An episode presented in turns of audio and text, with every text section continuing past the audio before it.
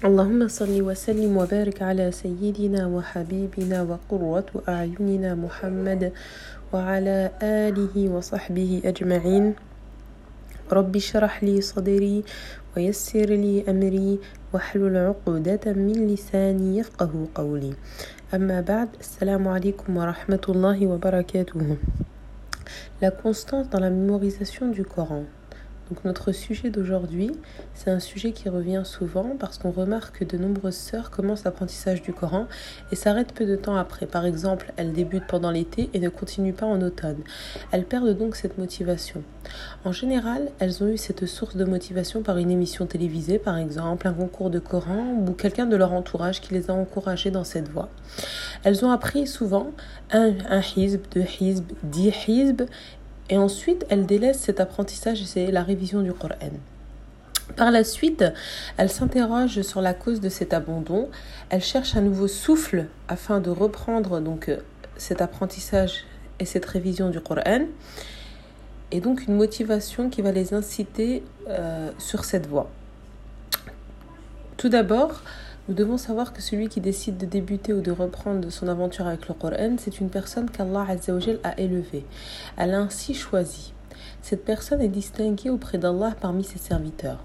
Si on se penche d'une façon attentive avec méditation sur les paroles du prophète sallallahu alayhi wa sallam au sujet de ceux qui mémorisent la parole d'Allah, nous constatons qu'Allah donne aux gens du Coran des choses, des cadeaux qu'il ne donne pas à ses autres adorateurs.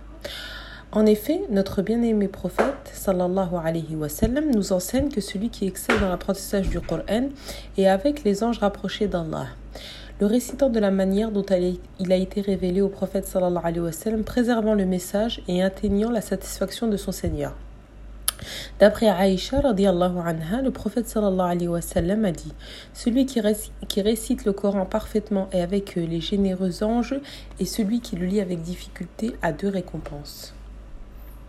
Il a été également rapporté que le prophète sallallahu alayhi wa a dit qu'Allah a des rapprochés parmi les hommes. Ils ont demandé, les compagnons, radiallahu anhum, qui sont-ils au messager d'Allah Le prophète sallallahu alayhi wa sallam dit Les gens du Coran sont les proches d'Allah et ses privilégiés. Certes, si tu apprends le Coran, sache donc que c'est Allah qui t'a choisi. Dans, dans le verset 32 de Surat Fatir, ensuite nous fîmes héritiers du livre ceux de nos serviteurs que nous avons choisis. Dans ton cheminement dans l'apprentissage du Coran, il faudra te munir d'une grande volonté. Dis-toi que chaque verset appris constitue les pièces d'un grand trésor. Si tu mémorises une partie du Coran, sache que certaines personnes aimeraient posséder la moitié, le tiers ou voir le quart de ce que Dieu t'a permis d'apprendre. Il t'est donc demandé à toi de ne pas délaisser la révision du Coran. Certaines personnes commencent par l'apprentissage du Coran en se mettant une très grande pression, ressentant ainsi une gêne dans la relation avec le Coran et dans leur mémorisation du Coran. Cette gêne va les pousser à abandonner justement ce projet qui a été de, mémoriser le Coran. Donc pour atteindre euh, ces objectifs, il est nécessaire de mettre quatre points importants dans son esprit. Le premier point, c'est pourquoi j'apprends le Coran. J'apprends le Coran, bien entendu, pour atteindre la satisfaction de mon Seigneur, pour bénéficier de la bénédiction de l'apprentissage du Coran dans mon temps, dans ma famille, dans mes enfants, dans mes œuvres euh, quotidiennes. Le second point, c'est le, le, fait d'invoquer Allah Azzawajal, de nous placer parmi ceux qui mémorisent sa parole et ceux que Allah a choisis pour mémoriser cette parole. Il faut donc, dans ces invocations, toujours avoir une part pour la mémorisation du Coran, que ce soit en soujoud, en prière ou dans les heures d'acceptation de, des invocations. Le troisième point, c'est le délaissement des péchés. Comme l'a dit Al-Shafi'i, je me suis plaint à mon enseignant ma mauvaise mémorisation et celui-ci m'a invité à délaisser les péchés. Comme tout fils d'Adam est pécheur, comme le prophète sallallahu alayhi wa sallam nous l'enseigne, tout fils d'Adam est pécheur et le meilleur des pécheurs est celui qui se repent. Il, incombe donc à celui qui veut mémoriser le Coran de se repentir beaucoup à son Seigneur et de multiplier les istighfar, astaghfirullah wa atubu afin de bénéficier de la lumière qui est euh, celle du Coran.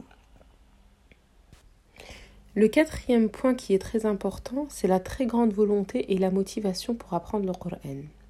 Lorsque je décide d'apprendre le Coran, je me dis que je ne quitterai pas cette terre sans avoir mémorisé la parole d'Allah entièrement. Je me motive avec les hadiths du prophète sallallahu alayhi wa sallam qui annoncent la récompense de celui qui mémorise le Coran, qui dit que celui qui mémorise le Coran et qui l'enseigne fait partie des meilleurs des hommes, également la récompense des parents de celui qui mémorise le Coran. Il faut donc considérer la mémorisation du Coran comme étant un projet de vie, c'est-à-dire se mettre tous les moyens de son côté afin d'arriver à son but, faire un programme bien défini, un accompagnement de qualité et ainsi, Inch'Allah, arriver euh, au but qui est de mémoriser le Coran. Le but, ce n'est pas de mémoriser le Coran dans un laps de temps très court. Hein. Le but, c'est d'arriver justement à cette mémorisation du Coran avec une bonne mémorisation, une bonne révision et surtout une relation avec le Coran apaisée, Inch'Allah. Euh, Qu'Allah Azzawajal nous place parmi ceux euh, qui sont au service de sa parole. Barakallahu fikun. Subhana rabbika rabbil izzati amma yasifun. Wa salamun ala al-mursalin. Walhamdulillahi rabbil alamin. Assalamu alaikum wa rahmatullahi wa barakatuh.